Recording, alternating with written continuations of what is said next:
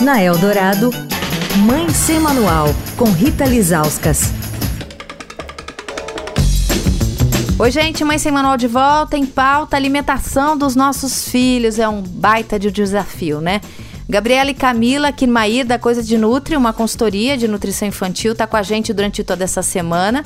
A dupla trabalha ajudando escolas e famílias nos desafios de uma boa alimentação.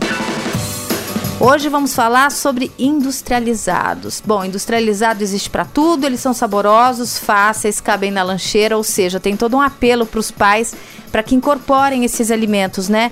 Como é que a gente pode fazer trocas inteligentes no dia a dia, Camila?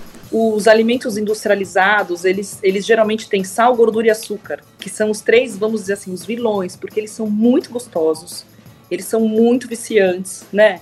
E, as crianças adoram mesmo. E além disso, tem toda a persuasão que é feita através das embalagens.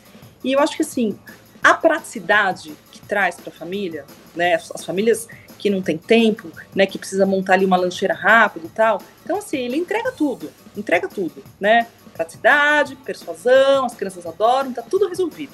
O problema é que só industrializado realmente ele, ele, ele traz muitos danos. E agora com a Gabi. Gabi, como é que a gente monta uma lancheira saudável, que seja prática e que seja possível?